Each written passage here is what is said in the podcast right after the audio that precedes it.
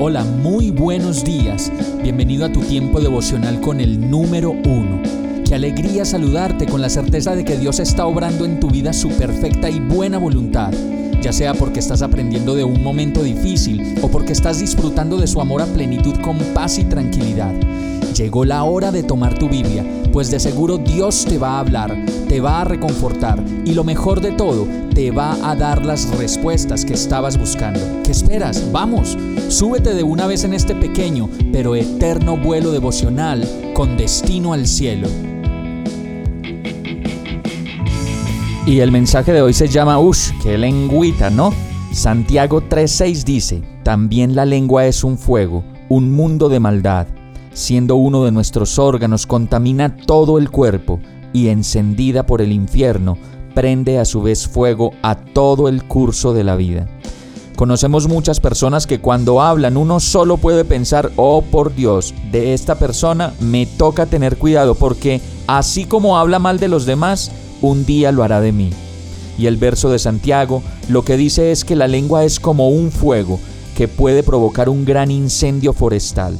Y no sé si usted recuerda alguna vez en que por indiscreción usted dijo algo que a la final provocó un gran problema, un gran incendio, una gran pelea. Y después solo vino el llanto y el arrepentimiento por lo hecho y por lo dicho.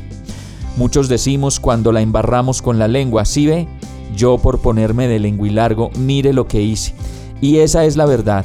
Debemos tener cuidado con las cosas que decimos, pues lo que en realidad muestran nuestras palabras es lo que habita en el corazón y lo que estamos pensando. Solo Dios puede ayudarnos a encontrar la prudencia y el equilibrio, a despojarnos de la arrogancia y a cuidar las palabras de nuestra boca.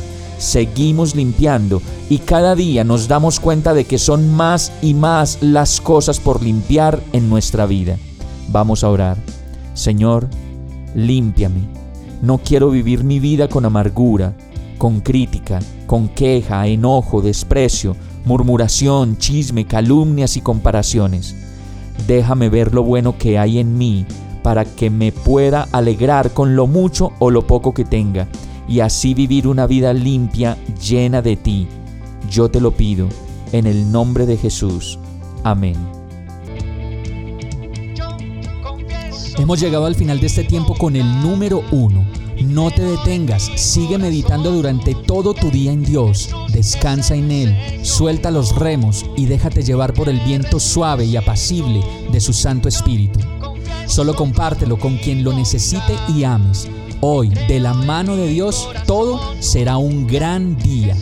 Para más información visita nuestra página www.iglesiabierta.com o llámanos al 313-334-0116.